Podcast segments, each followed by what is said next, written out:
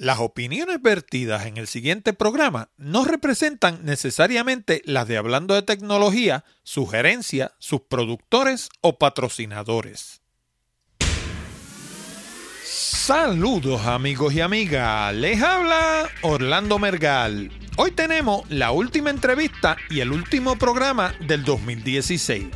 Y en esta época en la que los puertorriqueños y muchos hermanos latinoamericanos disfrutamos de los tradicionales manjares navideños, vamos a hablar de un aspecto que muchos ni siquiera consideran cuando se habla de tecnología. Vamos a hablar de los organismos genéticamente modificados. ¿Sabías que ese lechoncito que tanto disfrutas en la Navidad, con su cuerito tostado y las morcillitas por el lado, pudiera haber sido creado en un laboratorio. ¿Sabías que la camisa de algodón que llevas sobre tus espaldas probablemente provenga de plantas asperjadas con grandes cantidades de herbicida? La realidad es que cada día que pasa se hace más y más difícil encontrar alimentos que no contengan uno u otro ingrediente creado en un laboratorio. Algunos contienen más de uno y en cantidades masivas. Para esta última entrevista del año, invité al programa a Daniela Rodríguez Besosa, una joven agricultora del pueblo de Aybonito, cuya educación formal es en ciencias naturales, con concentración, al igual que yo, en biología. Obviamente, Daniela está en contra de la siembra de organismos genéticamente modificados y dedica todo su esfuerzo a la siembra orgánica en su pequeña finca llamada Siembra Tres Vidas. No obstante, hice todo lo posible porque la conversación siguiera una línea objetiva e imparcial. Tanto así que en un determinado momento le pedí a Daniela que esbozara todos los puntos a favor que utilizan los proponentes de los organismos genéticamente modificados para justificar su uso. Como todo tema controversial, siempre va a haber proponentes que defiendan ambos lados de la controversia y generalmente van a imperar aquellos que tengan más recursos, no necesariamente los que tengan razón. Por eso, en Hablando de Tecnología, tratamos de traerte la información más completa posible para que seas tú quien decida lo que te conviene o no. En esta entrevista vas a escuchar cosas que te van a poner los pelos de punta. Lo del puerquito GMO, eso es solamente la punta del iceberg. También vas a escuchar sobre mazorcas de maíz que brillan en lo oscuro, plantas con virus insertados en su DNA y otras creaciones que parecen sacadas de una película de ciencia ficción, pero tristemente son de la vida real. De todo eso y mucho más, hablamos en la siguiente edición de Hablando de Tecnología con Orlando Mergal.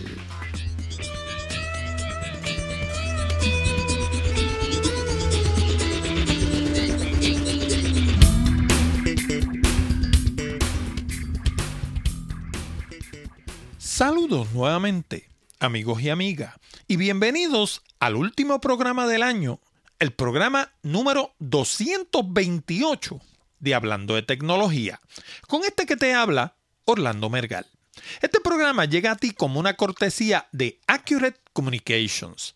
Si necesitas servicios de comunicación de excelencia para tu empresa, como redacción en inglés o en español, traducción, producción de video digital, colocación de subtítulos para video, fotografía digital, servicios de audio, páginas de internet, blogs, diseño de libros electrónicos o inclusive producir un programa como este.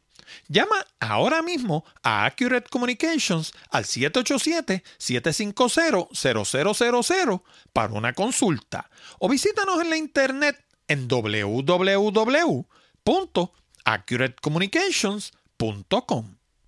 También puedes enviar tus preguntas, comentarios y sugerencias a contacto arroba hablando de tecnología.com o dejarnos un mensaje hablado en la pestaña verde de SpeakPipe que está en la orilla derecha de nuestra página de internet. Y por último, háblale a tus amistades de Hablando de Tecnología. Si cada oyente le hablara a dos amigos sobre el programa, la audiencia aumentaría exponencialmente. Para eso puedes utilizar el pequeño botón de Share Safe que es debajo del título de cada uno de nuestros programas. También puedes hacerlo por teléfono o hasta llamarlo en persona. Imagínate tú. Y ahora vamos al programa de hoy. Bueno, ¿y te gustaría conocer una manera sencilla y efectiva de progresar en tu empleo? En una serie de entrevistas celebradas entre gerentes y directores de recursos humanos de compañías locales e internacionales, estos opinaron que la buena redacción es la destreza número uno que hace falta para destacarse en el mundo profesional de hoy en día. Piénsalo. ¿Acaso no te has dado cuenta que a medida que las personas progresan en una empresa su trabajo de día a día consiste cada vez más en escribir. Si deseas mejorar tu redacción y progresar más rápidamente en el ámbito profesional, te sugiero mi libro para el Kindle de Amazon titulado Redacción Eficaz. Con este aprenderás todo lo que necesitas saber para escribir todo tipo de documentos comerciales y sobre todas las cosas, lograr el resultado. También es un excelente recurso si piensas comenzar tu propio blog. ¿Que cómo lo consigues? Pues bien fácil, visitando www.redaccioneficaz.com. Eso te va a llevar directo a la página del libro en Amazon. Y ni siquiera tienes que tener un Kindle para leerlo, porque la aplicación de Kindle viene para iOS, Android, BlackBerry, Macintosh y Windows. Y además es 100% gratis. Ordena tu copia hoy mismo. Recuerda, todo lo que tienes que hacer es visitar www.redaccioneficaz.com y te va a llevar directamente a la página del libro en Amazon. Y ahora vamos a pasar a mi conversación con Daniela Rodríguez Besosa. Bien, amigo, hoy nos encontramos en un sitio muy especial. Se lo voy a describir. Estoy en uno de los sitios más bonitos de Puerto Rico, tanto así que deriva su nombre de la palabra bonito. Precisamente estoy en el pueblo de Bonito, en el corazón de la montaña de Puerto Rico. Estoy en un día soleado con el cielo azulito y estoy debajo de un palo donde voy a compartir con la joven Daniela Rodríguez Besosa. Y Daniela Rodríguez Besosa Estudió biología en la Universidad de Mayagüez, se graduó en, el área de biología y hoy en día se desempeña como agricultora. Se desempeña como agricultora en el huerto Tres Vidas. Y me gustaría que antes de que comencemos la entrevista, quiero primero que todo darle la bienvenida hablando de tecnología y segundo, quiero que me hable primero de ella, me, dé un pequeño trasfondo de ella, eh, trasfondo profesional, y luego me hable del huerto Tres Vidas, que me está curioso qué es eso y por qué se llama Tres Vidas. Gracias. Pues como dices, me formé en biología, siempre estuve bien interesada en todos los temas que conciernen la conservación y el medio ambiente. Cuando me gradué de Mayagüez, Trabajé un tiempo, de hecho, con el Fideicomiso de Conservación de Puerto Rico, allí en el Cañón San Cristóbal, entre Barranquitas y Ay Bonito. ¿Bajaste? lo bajé y no me quedaron ganas de bajarlo más porque no le dicen a uno lo duro que es subirlo luego que lo baja. Y básicamente mis hijos me tuvieron que sacar de allí porque yo juraba que me daba un fallo cardíaco. Pues yo bajaba una vez al mes con bultos, con sogas mojadas, yo estaba bien en shape. Pero nada, fue excelente para mi formación ambiental y estoy ahora soy codueña de Siembra Tres Vidas, no huerto, este, que Siembra Tres Vidas comienza, de hecho, eh, como una contestación bien directa a, lo que es el cambio climático. O sea, hace ocho o nueve años cuando se fundó Siembra Tres Vidas, era cuando estaba el bombardeo full con el calentamiento global, era como el tema caliente del momento, salió la película de Al Gore y, y, fue una introspección bien seria de, pues, wow, no solo no somos parte de la solución, sino que realmente somos parte del problema.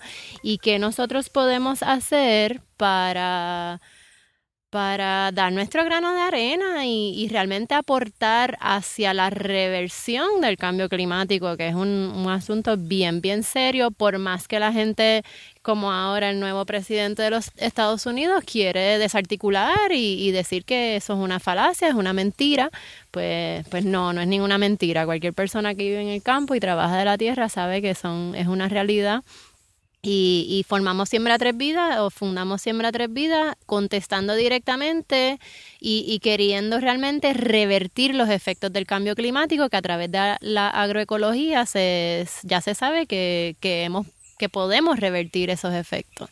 ¿De dónde el término tres vidas? Me está curioso lo de las tres vidas. ¿Qué quiere decir eso?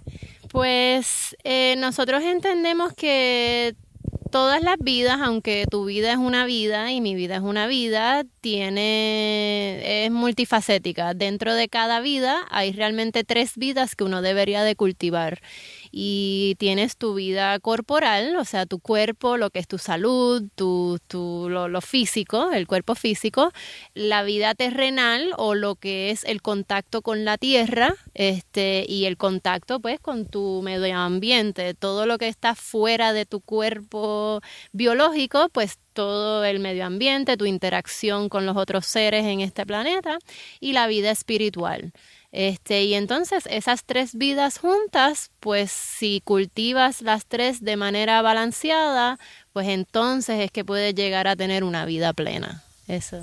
De hecho, el, y esto no tiene nada que ver ni con lo que vamos a hablar, ni, ni yo pensaba hablar de esto, pero el indio americano, y yo supongo que hasta cierto punto el, el indio de Puerto Rico también, decía, y los que quedan vivos obviamente en los Estados Unidos todavía dicen, que ellos no son dueños del mundo, que el mundo es dueño de ellos. Eh, el, el, indio se ve como parte de la naturaleza.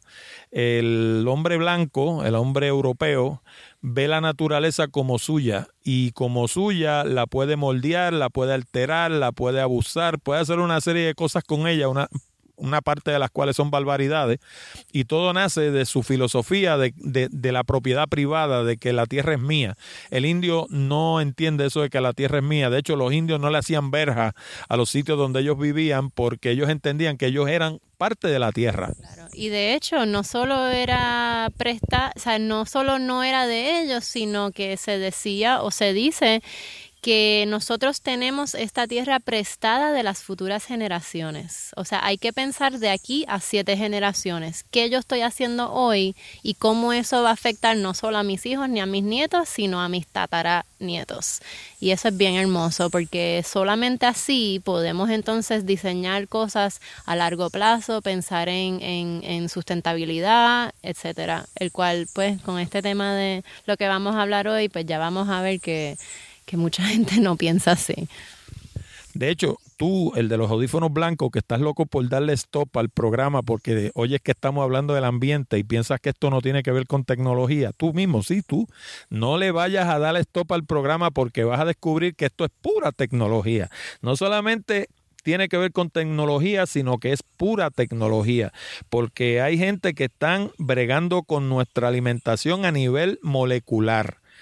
Primero, ¿cómo llegas a involucrarte en la lucha contra los alimentos genéticamente modificados? Esa es mi manera de traducir lo que son GMO, pero eh, porque OMG como que no creo que en español le digan así. Tú me corriges. Yo para yo le puse alimentos genéticamente modificados. ¿Cómo tú llegas a involucrarte en ese mundo?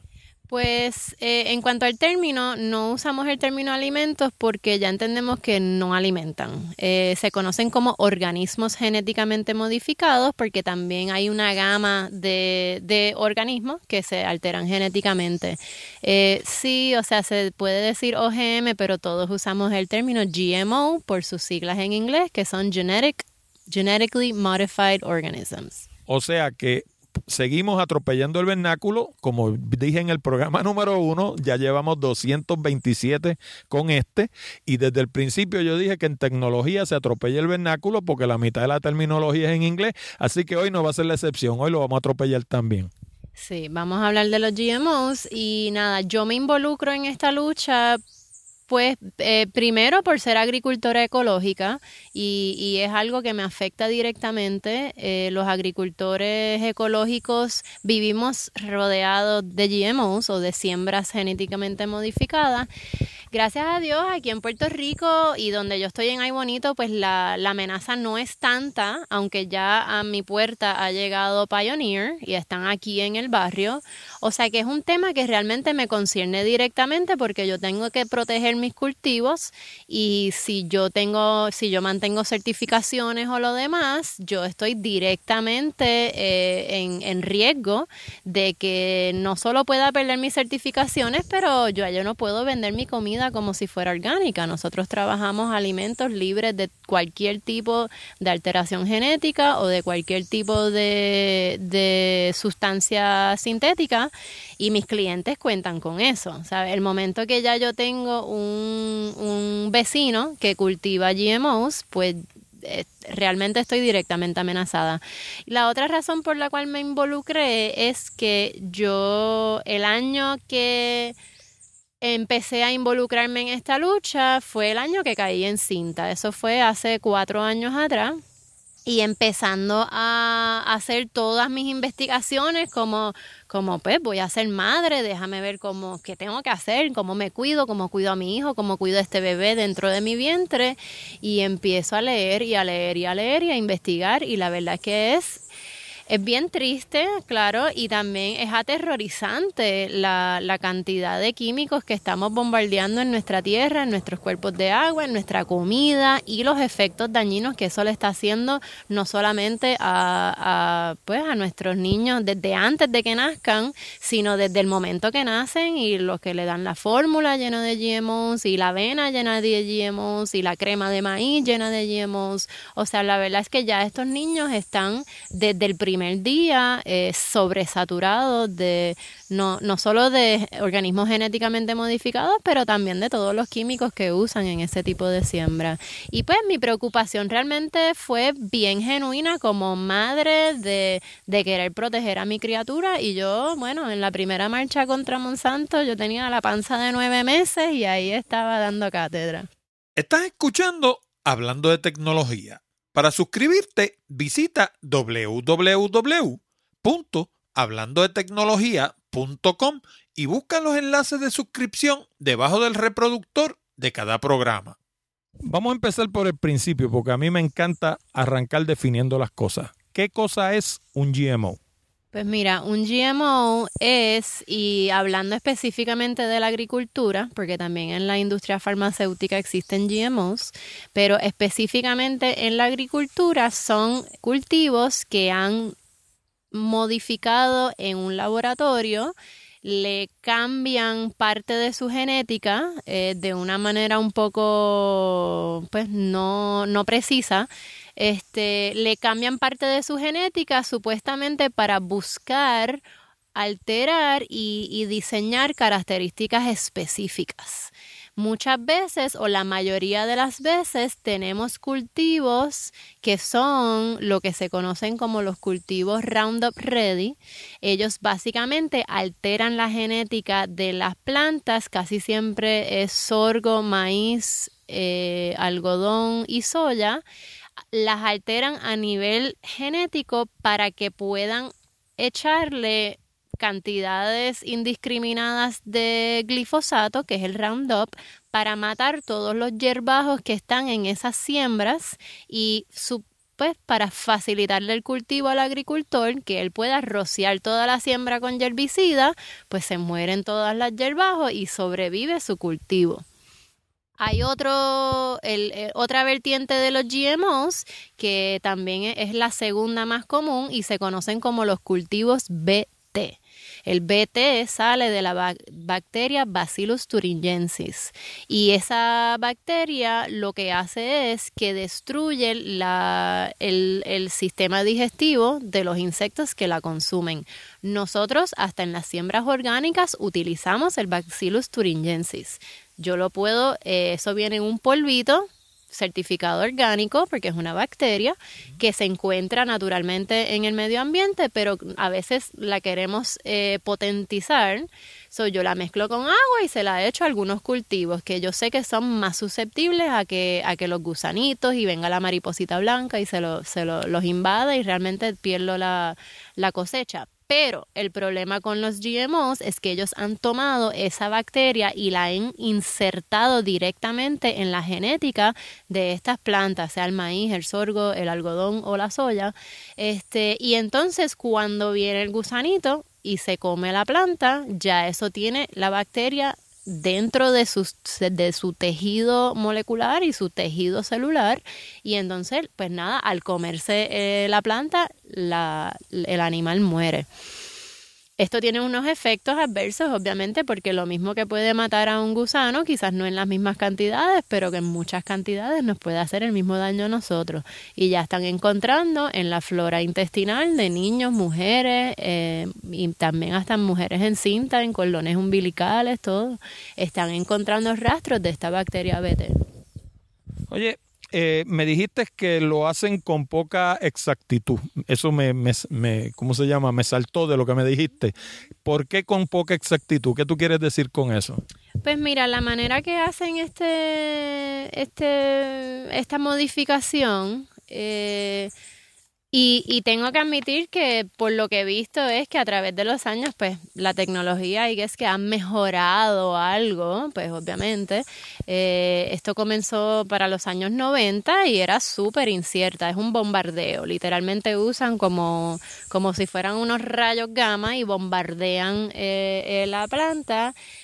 Y es, y es a ver cuál sale con lo que ellos quieren. Y por eso es que tienen que tener, como tienen aquí en Puerto Rico, unas siembras estilo laboratorio enormes para ver cuál de todas esas semillas logró salir con la característica específica que ellos están buscando.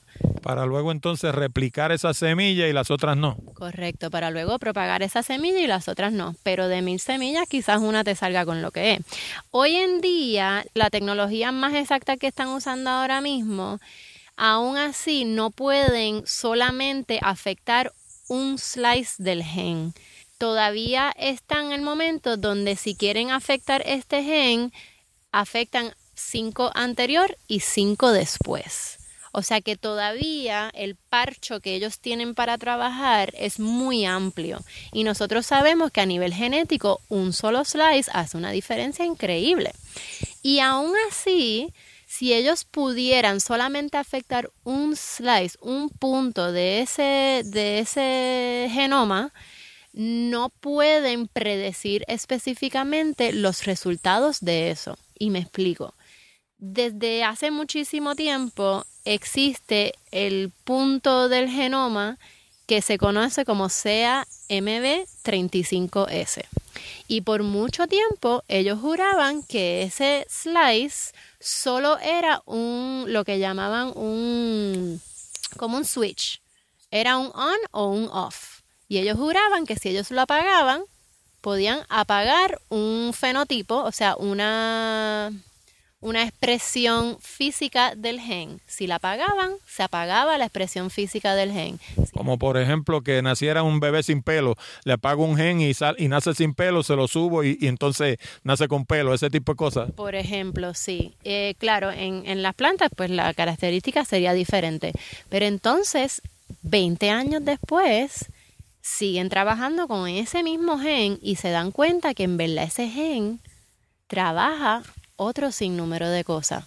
Y tan reciente como hace dos o tres años atrás, siguen trabajando con el mismo gen y descubren que hace un montón de cosas desde, y, desde replicación este del RNA eh, hasta, hasta producción de diferentes tipos de proteínas. O sea que un solo gen puede afectar una gama tan grande de, de, de, elementos dentro de lo que es la actividad molecular que realmente no tenemos una manera de predecir.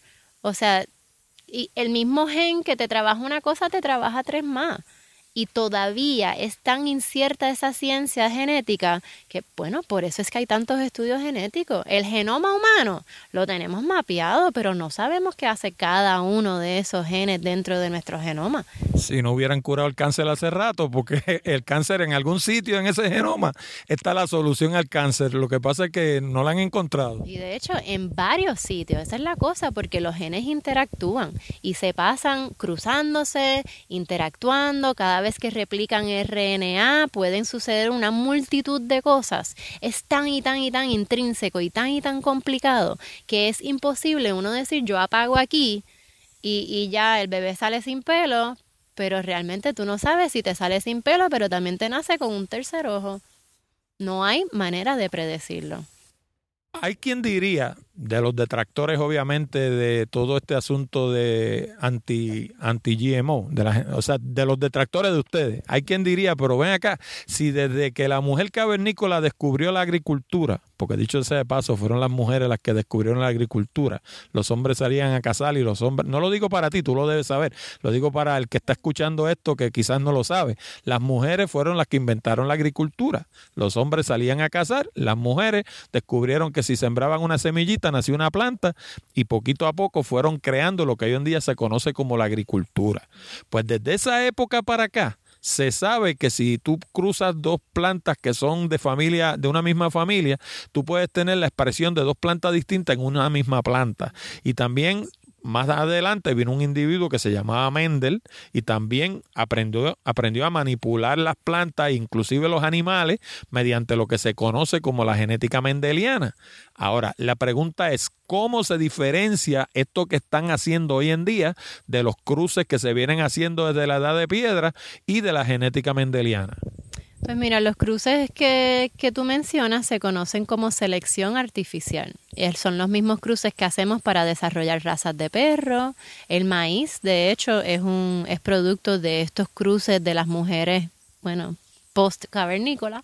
Este, pero básicamente eso es algo que yo puedo venir aquí y hacer. De hecho, esos tipos de cruces pueden ocurrir naturalmente. Las mismas abejas me pueden hacer esos tipos de cruces. Es tan fácil como tú tomar el polen de una planta y ponerse la otra. Claro, serían dos variedades de tomates que yo quiero cruzar. La, las sandías que no tienen semillas muchas veces son producto de ese tipo de cruces. Cuando tú quieres sembrar esa semilla, ese, ese melón, si yo como agricultora, yo quiero producir un melón sin semilla y yo compro esa semilla, me van a llegar dos semillas diferentes. Y es porque las tengo que sembrar juntas. Y es porque yo tengo que literalmente tomar el polen de una, ponérselo a la otra. Y eso se, se dice que es una selección artificial porque yo la manipulo, o sea que no es, no, o sea, no ocurriría sola, pero es natural en el sentido de que yo no estoy llevando esa genética a un laboratorio y poniéndole genética de un organismo que no es el mismo. Es bien diferente tú tomar dos tomates y cruzarlo, o como hacía Mendel con las habichuelas, tomar dos habichuelas y cruzarlas. Si yo trato de cruzar un tomate con un melón, no va a pasar nada. Hoy en día están cruzando hasta genéticas de salmón y de peces de frío en fresas para que las fresas se puedan cultivar en el frío. O sea que ese es el Frankenstein de la fresa. Correcto. El hecho de que nosotros estamos tomando dos organismos que no tienen absolutamente nada que ver uno con la otra, especialmente cuando se trata de virus y de bacterias, porque necesitan vectores para poder llevar a cabo esto, estas modificaciones casi siempre usan viruses y bacterias como esos vectores, no sabemos los resultados que vamos a obtener. Además de que estas pruebas, como ocurre aquí en Puerto Rico, las están haciendo al aire libre. Esto es experimentación al aire libre. No sabemos lo que puede ocurrir. Y todavía hasta el día de hoy no es seguro saber ni poder decir si es seguro o si no es seguro. O sea que el viento, el viento y los polinizadores se encargan de regarlo por donde quiera. Los polinizadores, pues obviamente son los pájaros, las abejas, los insectos, todo lo que pueda llevar polen de una planta a otra planta. Claro, y el viento también. Pero, pero por eso digo, o sea, esa diferencia de, de un tomate con un tomate, un melón con un melón, las calabazas, la calabaza taína dorada, todas estas, o sea, son cruces de una cosa con la misma. No, yo no estoy tomando eh, genética de luciérnagas, esto es otro cruce que existe. Yo no estoy tomando la genética de la luciérnaga para identificar cuál es el gen que hace que ella pueda prender su bombilla y se la estoy insertando al maíz para que mis cosechadores puedan trabajar de noche y ver el maíz brillando en la oscuridad. Estas son cosas que no ocurrirían en la naturaleza. Ahora yo te voy a hacer una malda. Ahora yo te voy a poner a trabajar para los que están a favor de esto, para Monsanto y Bayer y BASF y toda esa gente. Dame todos los argumentos que se te ocurran de por qué eso es bueno. Pues mira, ellos dicen que supuestamente son más altos rendimientos. No es cierto. Ellos dicen que utilizan menos químicos. No es cierto. Ellos dicen, de hecho, en el periódico aquí a cada rato y en los nuevos anuncios que hay en la televisión aquí en Puerto Rico, ellos dicen que con esta tecnología pueden alimentar al mundo. No es cierto. Eh, la otra, la otra que el argumento que tienen es que pueden crear cultivos que son más nutrientes. No lo han logrado, no es cierto. O sea que la verdad es que ellos tienen una, pues, una lista bastante corta de los beneficios, que como dije, mayor rendimiento, menos químicos, ah, que, que es mejor, es más económicamente viable para los agricultores, definitivamente no cierto. Y, y pues la, la verdad es que es eso, supuestamente mayores rendimientos, supuestamente menos químicos, supuestamente más económicamente viable para los agricultores, supuestamente cultivos de mayor nutrición. Y con ninguna han podido lograr lo que dicen. Ninguna es cierto. Ahora desde tu punto de vista como agricultora, dame las desventajas que tú has vivido, no las que has leído por ahí, con las que tú has tropezado. ¿Cuáles son las desventajas de los GMO? Pues mira, eh, yo como no trabajo con los GMOs, pues no te puedo decir desventajas que yo he vivido, pero sí he, participado de varios encuentros internacionales donde he tenido la oportunidad de compartir con agricultores de todas partes del mundo. Y esas son las experiencias que realmente me han tocado porque, pues, porque son personas que viven rodeados de los GMOs este, hay personas que han perdido sus tierras, les han robado literalmente las tierras, se levantan un día por la mañana y hay bulldozers llevándose sus casas. Esto ocurrió, eh, ocurre todos los días en África. Este, ¿Por qué? o sea, dime lo que hay detrás de eso. Pues se conoce como land grabbing. Básicamente, tierras ancestrales que tú vives allí porque allí vivieron tus padres y allí vivieron tus abuelos y allí vivieron tus bisabuelos y tus tatarabuelos. O sea que tú no tienes un título de propiedad, pero ustedes llevan allí toda la vida.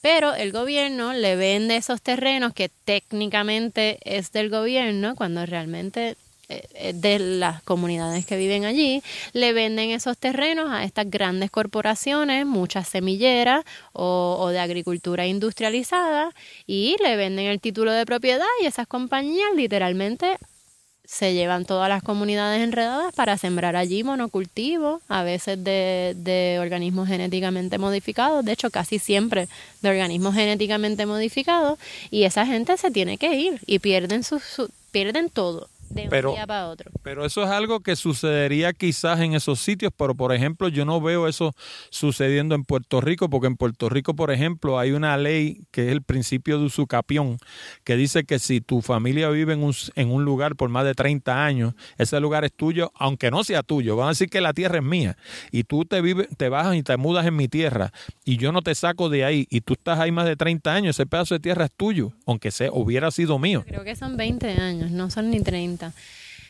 partimos la Sí, diferencia. sí, pero eh, eh. el asunto es que existe el principio y, y, o sea, hasta donde yo tengo entendido, te otorgan el título de propiedad. La tierra es tuya. Eh, de hecho, en Puerto Rico tenemos muchas ventajas. O sea, estamos viviendo en un país donde, donde este programa de radio en otros lugares no se podría dar. O sea, yo no podría estar diciendo las cosas que yo digo aquí en, si yo viviera allá. O sea que sí, tenemos una serie de beneficios, pero aquí sí se está dando el caso y aquí en Puerto Rico hemos vivido varias cosas ligadas a los GMOs. Por ejemplo, existe lo que se conoce como la polinización cruzada. Si yo tuviera una siembra de maíz aquí donde estamos, en Siembra Tres Vidas, si a mí me diera por sembrar un parcho de maíz, esos vecinos míos que te dije hace poco que llegaron ya al barrio, eso es Pioneer Hybrid. Eso es una compañía que se dedica a la, experimentación de semillas genéticamente eh, modificadas. Yo sé que ellos están trabajando con maíz, lo sé porque conozco gente que trabaja con ellos o ha trabajado con ellos, porque tampoco dan plazas completas. Eso es otro tema. Este, pues yo me estoy viendo en la posibilidad de que el maíz de ellos, el polen, que eso se lleva el viento, o sea, eso es polinizado por el viento, pueda llegar aquí. Ellos están allá al lado, a menos de dos millas de aquí. O sea que básicamente el viento se trae ese polen y te convierte a la larga tu maíz en maíz GMO. Sí, el maíz es bastante peculiar porque cada pelito del maíz está ligado a un grano. O sea que puede ser que un grano del maíz haya sido contaminado y otros no. Pero un grano es un grano. Y si yo vuelvo a sembrar ese grano, ¿qué pasa? Te nace una mata de maíz GMO. Correcto. Y entonces una cosa que ha ocurrido en los Estados Unidos es que ellos llegan, y cuando digo ellos son estas corporaciones de semillera, llegan a la siembra de un agricultor vecino de ellos que saben que ha habido polinización, contaminación genética, realmente, porque es una contaminación de la siembra del agricultor van, le hacen una prueba genética al maíz de ese agricultor y si ellos encuentran que el maíz de ese agricultor, aun si en él saberlo, contiene la genética de ellos que ya es patentizada, porque la pueden patentizar, ellos pueden demandar a ese agricultor por, por no estar cumpliendo con la patente de ellos y hasta le han quitado fincas a diferentes agricultores. Y esto ocurre en los Estados Unidos. Y en Puerto Rico ha ocurrido. Que yo sepa, no. Lo que sí ha ocurrido en Puerto Rico han habido envenenamientos por uso de químicos, porque las mismas compañías semilleras son los mismos que producen los químicos. Y claro, por eso es que surgen estas estas semillas, que puedo hablarte de eso si quieres. Este, pero han habido casos, específicamente en Corozal, un grupo como de 20 y pico de agricultores, 16 agricultores, si no me equivoco, demandaron a DuPont, creo que fue, porque ellos estaban utilizando un producto de DuPont de manera, como lo decía en la etiqueta, y pudieron probar que ellos estaban usándolo de la manera correcta y aún así tuvieron un sinnúmero de eventos de, de contaminación y de envenenamiento y si no me equivoco hasta uno de los empleados agrícolas falleció, un muchacho joven de veintipico de años. Claro, esto no llega a los periódicos, esto ni siquiera llega a la corte porque le sale mucho mejor a estas compañías pagar pagarle a los agricultores, pagarle por su silencio, hacerlos que firmen contratos de confidencialidad que no pueden hablar del tema. Este, esto yo lo, yo lo sé porque ya después de 10 años, pues a la gente se molesta lo suficiente y empiezan a hablar. Otra cosa es eh, la pérdida de, de semillas autóctonas. Y lo vemos tan cerca como en México. Semillas criollas adaptadas a un lugar, eso es lo más importante en, en, en el, eh, aquí en, en, en nuestras siembras, o sea, el hecho de que un agricultor pueda guardar año tras año la mejor semilla de, de su propia producción, eso es invalioso. El no depender de nadie para tu próxima siembra es invalioso, especialmente cuando son semillas que se llevan acarreando generación tras generación. Sí, porque se las van, las van alterando por la misma genética que hablábamos ahorita de los cruces y genética mendeliana, la van, la van ajustando hasta que logran la semilla que, me- que mejor funciona en tu predio de tierra, porque un aguacate que tú siembres aquí no es igual que un aguacate que lo siembres en México, porque el clima de México es distinto. Exactamente. Exactamente, o sea que yo siempre aquí voy a guardar la semilla de la berenjena más bella que salió o el maíz más bello que se me dio, ese es el que yo voy a guardar y ese es el que voy a propagar para el año que viene. Ya los agricultores que siembran organismos genéticamente modificados no pueden hacer eso por contrato. Si ellos hacen eso, los demandan. Oye, pero yo tengo entendido, eso no sé si es de esas cosas que circulan por ahí que no necesariamente son ciertas, pero yo tengo entendido que hay semillas de estas que tú las compras de las genéticamente modificadas, las siembras y una vez la mata da eh, su fruto, si tú siembras las semillas de ese fruto no nace nada. Hay algunas, hay algunas porque otra modificación que tienen, que de hecho es una patente de Monsanto, eh, se llama el, el, gen terminador, el terminator gene. Y básicamente ese terminator gene lo que hace es que rompe la posibilidad de reproducción. No es tanto en plantas, lo usan más en animales vacunos, como por ejemplo en la producción de cerdos. La mayoría de los cerdos perdón, en Puerto Rico no es la mayoría de los cerdos, pero las producciones de cerdo, de carne de cerdo, que son genéticamente modificadas, usan eh, inseminación artificial, o sea que le inseminan espermatozoides que han sido genéticamente modificadas y después de varias inseminaciones tienen que usar el que tiene el Terminator gene para evitar cruces y, y incestos. O sea que terminan con cerdos estériles también. De hecho, yo no sabía. Eh, para mí me estás dando una sorpresa. Yo creía que esto de los GMO solamente estaba en el reino de las plantas. Y acabo de descubrir que está en el de los animales también. Sí. Sí, en eso los pobres lechoncitos benditos. Sí.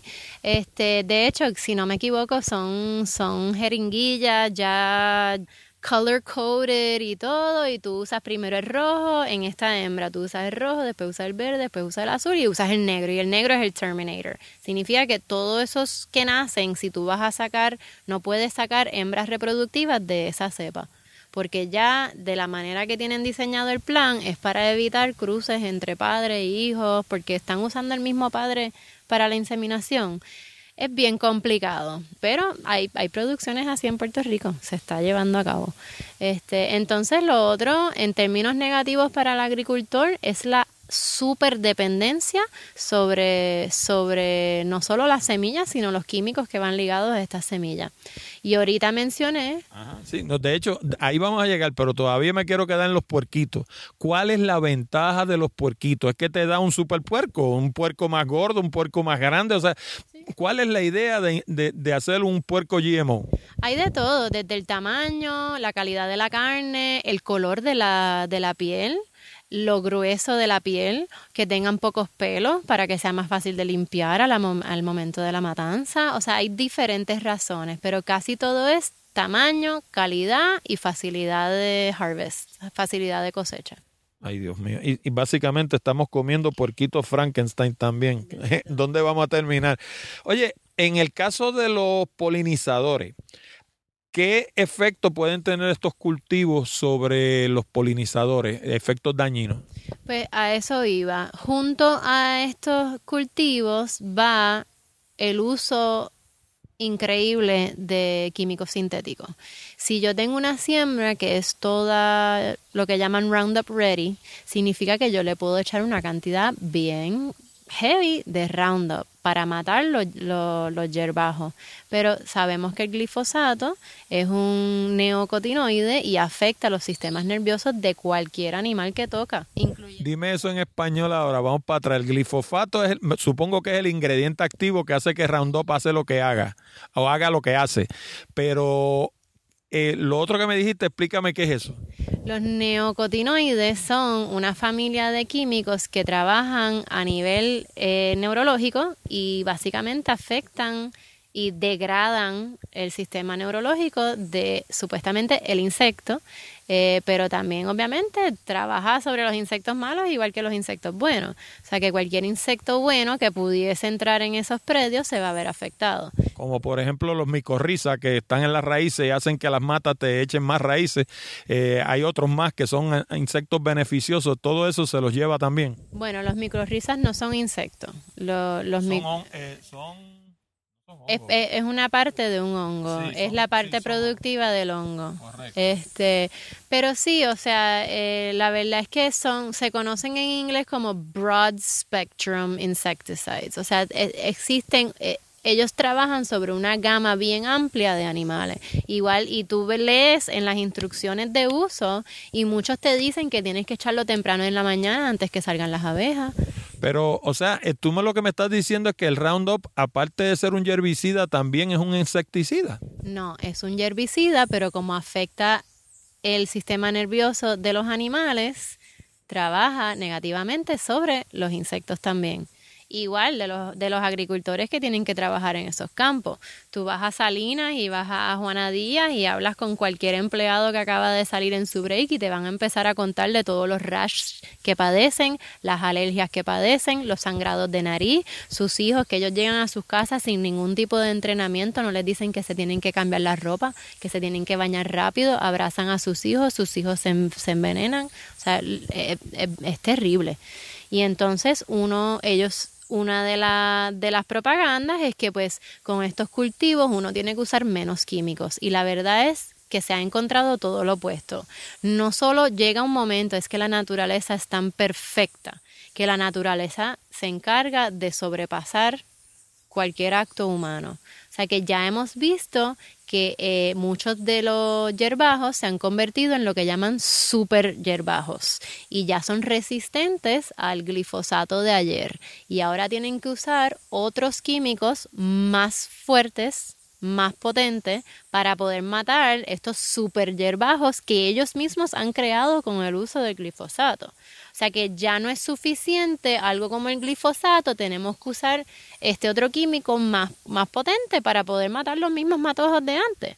Y supongo que en el caso de los insectos pasará algo similar, tendrá super insectos que no hay forma de detenerlos. De hecho, hay un documento de la EPA relacionado aquí a Puerto Rico que ahora mismo se me olvida el año, quiero decir 2004, pero no estoy 100% segura. Eh, hubo un estudio de la EPA aquí en Puerto Rico donde encontraron que se creó una super plaga. Este insecto es un gusano, se conoce como el Army, algo Army, perdóname. Este, básicamente encontraron que se hizo resistente a los químicos. Pues por tantos años de usar el mismo químico, la naturaleza va a sobrepasar. Pero entonces, a, a, mi, a mi tristeza bien grande, el reporte de la EPA lo que dice es sí, se creó este super insecto en tal predio de tal compañía, pero a nivel nacional no es de importancia porque ese insecto muere con el invierno. Pero los insectos emigran igual que las aves hasta donde yo tengo entendido, los insectos eh, se mueven al sur cuando hace frío, se mueven al norte cuando hace calorcito, igual que las aves. Pero donde ellos tienen sus mayores cultivos, hay invierno. So, a los agricultores grandes de los Estados Unidos no les va a afectar porque en invierno todo se limpia. Pero yo digo, pero es que eso es una, eso es una, o sea, eso, eso es una imposibilidad biológica, porque si eso fuera cierto, el otro año no tendrían insectos de eso, en algún sitio queda un remanente. Claro que regresan porque migran, pero no solo eso, en Puerto Rico, donde se crea la superplaga, no tenemos invierno. O sea que básicamente lo que ellos dicen en el reporte es, a nosotros no nos afecta a escala nacional, pero Puerto Rico que se chave porque ahí en Puerto Rico se creó una super plaga y no vamos a hacer absolutamente nada al asunto y que se echaben los agricultores de Puerto Rico. Y ahora mismo cualquier agricultor te puede decir que en los últimos 10 años han visto que esta oruguita ha sido súper, súper, súper invasiva y ya no se come solamente el maíz. Ahora se come el maíz, se come el brócoli, se come el tomate, se come todo. ¿Ok? Pero nosotros, que nos chavemos. Y no hay forma de detener la famosa oruga. Bueno, nosotros tenemos nuestros métodos ecológicos y hay un sinnúmero de, de, prácticas preventivas que uno puede hacer, pero la verdad es que ya tú estás trabajando con algo que ha superado una, una normalidad de la naturaleza. O sea, esto es algo que está respondiendo ante unos cambios y unos, pues, unos efectos no naturales. O sea, ya yo estoy trabajando con un insecto que no se hubiera creado normalmente si no hubiera sido por todas estas siembras de GMOs. Oye, en los Estados Unidos y en otras partes del mundo, yo he visto documentales donde hay una preocupación enorme por la disminución marcada en las abejas. Eh, hay quien lo atribuye a la mucha torre de celular. De hecho, tengo un, un, documental en la página nuestra de internet que se llama Resonance, Beings of Frequency, que precisamente de eso es que habla. Eh, pero yo me pregunto, ¿habrá algún estudio que haya demostrado causalidad entre el uso de este tipo de, químicos para efecto de producir GMO y la disminución en las abejas? Eh, pues no te sé decir específicamente con las abejas, te estaría mintiendo si te digo que sí. Puedo decir, asumo que sí, porque seguramente los hay. Lo que pasa es que con este tipo de estudios, esto es algo bien nuevo que estamos viendo, esto es algo bien reciente. Y este tipo de estudios, para que sea un estudio viable y confiable, se tiene que llevar a cabo a través de varios años. O sea que lo, lo, que sí sé en términos de, de, estudios es que, mira, hasta las Naciones Unidas han formado task force y el World eh, Food Organization, World Health Organization han formado diferentes task force, uno en específico que tengo el nombre aquí, que se llama el International Assessment of Agricultural Knowledge, Science and Technology for Development. Es un estudio de cuatro años con el input de más de 400 científicos y ellos dijeron que no aprobaban o por lo menos no recomendaban eh, la siembra de GMOs para resolver el problema de hambruna ni para atender los temas ambientales que estamos viendo aquí a nivel internacional. Al contrario, la recomendación fue específicamente en apoyar los pequeños sistemas de cultivo, en apoyar sistemas ecológicos de producción y en apoyar multi, multiproducciones, o sea, no monocultivos de estos industriales, quimiquiosos, lo demás. y estos son estudios que, como dije, toman mucho tiempo. Han habido estudios que vinculan los efectos de los GMOs en animales de laboratorio como ratas y lo demás, pero así específicamente de los químicos con las abejas, pues lamento pues no tener esa información.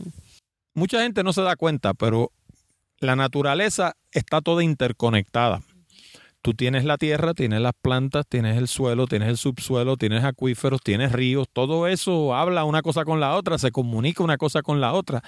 ¿Qué efectos se han demostrado que puedan tener los GMO sobre todos esos sistemas, porque yo pienso, por ejemplo, tú riegas glifosato aquí y a la larga un pez en, sabe Dios, tres pueblos más para abajo, que está en un río que se alimenta de un acuífero que está aquí debajo, se está, se está comiendo esos glifosatos que tú regaste acá en Ay Bonito. Sí, la verdad es que, eh, pues, como tú dices, no es directamente el GMO el que puede hacer el daño, es el hecho de que estos GMOs están directamente ligados con el uso heavy de muchos químicos sintéticos. Y como tú mismo lo dices, mira, aquí en Hay Bonito, todas mis escorrentías llegan a esa quebrada intermitente que cruza aquí abajo. Esa quebrada intermitente se comunica con el río Usabón, que es el río que está dentro del cañón.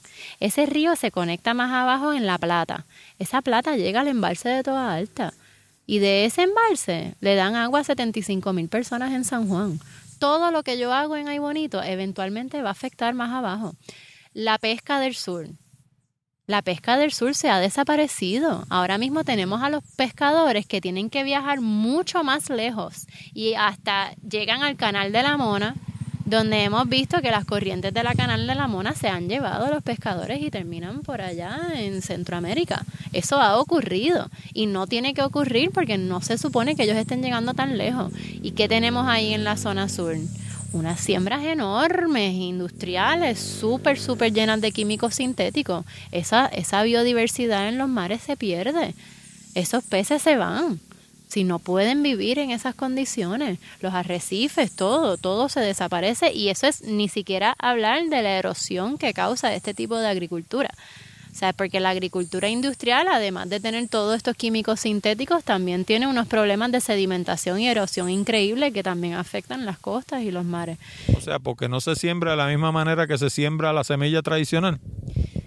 Bueno, es que cuando decimos tradicional hablamos de cultivos ancestrales, de como hacemos nosotros, a pico y pala, o sea, eh, de manera convencional con los grandes tractores y estas grandes maquinarias hay un problema de erosión de suelos y, y sedimentación increíble. O sea, pero por ejemplo, eh, en Santa Isabel hay una de estas compañías que tiene una siembra inmensa, tengo entendido que de soya. Si tú fueras a sembrar soya de la manera tradicional, ¿no se sembraba como la siembran ellos?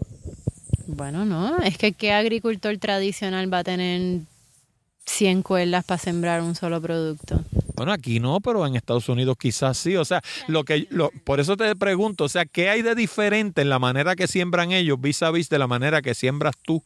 O quizás no tú porque tú eres una, agricultora pequeña que tiene dos cuerdas, pero un agricultor que tenga 100 cuerdas acá arriba en Ay Bonito, supongo que la siembra con algún tipo de maquinaria porque a pico y pala sembrar 100 cuerdas no las acaba nunca. Pero entonces estamos confundiendo términos. El decir que es algo tradicional no es lo mismo que decir que algo es convencional. Algo es convencional cuando ya se ha convertido en la convención, en la norma. Ese tipo de agricultura de 100 cuerdas con máquina, eso se conoce como agricultura agricultura convencional o agricultura industrial.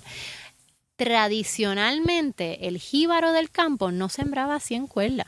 El jíbaro del campo tenía sus fincas y tenían sus parchos de café, o como dice un amigo, la mancha de café, la mancha de plátano, y tenía policultivos dentro de un espacio bastante pequeño y aun si tuvieran 25, 50 cuerdas no lo iban a sembrar todo de una misma cosa porque tradicionalmente, y esto es en cualquier parte del mundo, tradicionalmente se sembraba para la subsistencia, para el autoconsumo. Si sobraba algo, claro, pues se vendía en el mercado, se bajaba a la ciudad y se vendía o se truequeaba para cosas que uno no podía producir.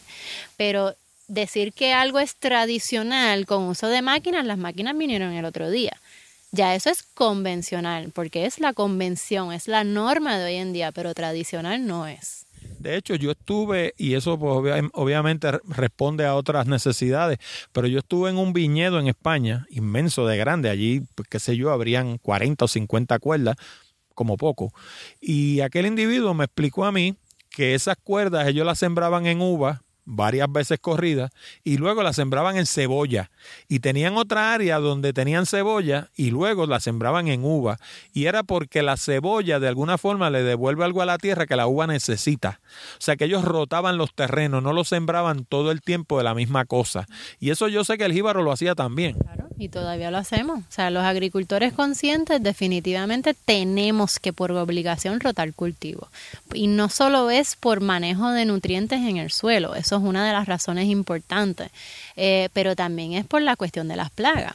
Si yo siembro lo mismo y lo mismo y lo mismo en el mismo lugar, yo le estoy dando la comida ahí perfecta, servida en, en, plato de, en bandeja de oro. O sea, yo tengo que rotar mis cultivos porque también eh, las plantas son susceptibles a virus, como por ejemplo la zanahoria. La zanahoria es bien susceptible a un virus que se llama el carrot virus. Y de hecho hay varios virus que atacan la zanahoria. Pues yo no puedo sembrar la zanahoria en el mismo lugar dos veces, dos años corridos, porque eh, yo misma me estoy predisponiendo a que ese segundo año es posible que ese virus esté ahí. Pues yo no voy a sembrarle comida a ese virus para que se propague y se ponga más fuerte. Entonces, si seguimos año tras año sembrando lo mismo en el mismo lugar, voy a entonces aumentar mi necesidad de eh, insumos externos. Voy a tener que llegar un momento que voy a tener que echar algún tipo de químico para poder combatir la, la superplaga que yo mismo he creado. O sea, que es una cuestión de manejo de nutrientes y también manejo de plagas, definitivamente. Oye, eh, vamos a suponer que tú te volviste loca y de buenas a primeras sembraste aquí GMO por cinco años. Luego que hiciste eso, ¿eso es reversible? Eh, sí, o sea, tú dices eh, por los químicos que yo tendría que usar. Claro, porque eh, primero inundaste el terreno de químicos, pero aparte de eso, eh, por ahí tienes flotando polen de GMO también, que, que, sabe Dios por cuántos años va a estar por ahí. O sea, una vez una persona se mete en el mundo de los GMO, un agricultor, eso es un camino sin salida. O sea, no hay forma de volver a lo que hacía primero. Es bien cuesta arriba y, he leído sobre personas que lo han hecho. Como dije, es súper, súper, súper cuesta arriba porque los primeros años lo que vas a ver es pérdida. Eh, hay agricultores que han cambiado de la siembra de GMOs a siembras orgánicas y la verdad es que esos primeros par de años son pérdidas. ¿Por qué? Pues porque los, los nutrientes, ya esa tierra está súper, súper degradada. Ellos la mayoría del trabajo que hacen los primeros tres años es volviendo a remineralizar sus suelos, volviendo a, crear vida en sus suelos, porque ya han tenido suelos estériles, han esterilizado sus suelos. Entre un químico y el otro, y los cuatro químicos que necesita el tomate y los cinco químicos que necesita el maíz, sí es reversible. Lo del polen diría que no tiene nada que ver porque realmente no, el polen no se va a quedar flotando en un mismo espacio por años y años, pero sí definitivamente la, degradación del suelo es, un, es, inevitable con este tipo de cultivo.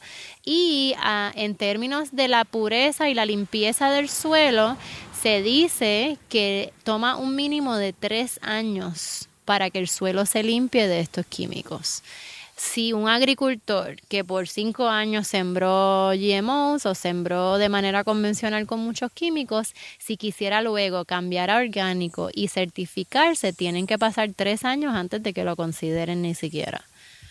O sea que la cosa no es tan fácil como uno pensaría. Esos alimentos genéticamente modificados, ¿para qué se utilizan principalmente? ¿Dónde los vemos? Pues mira, mayormente, y esto es, bien cómico porque como dije ahorita, una de sus propagandas más grandes es que con esto quieren alimentar al mundo. Y la verdad es que el 90% de los organismos genéticamente modificados no terminan en ningún plato. Eh, se usan para combustión. Eh, green fuel, el etanol es hecho de maíz y casi todo es maíz genéticamente modificado.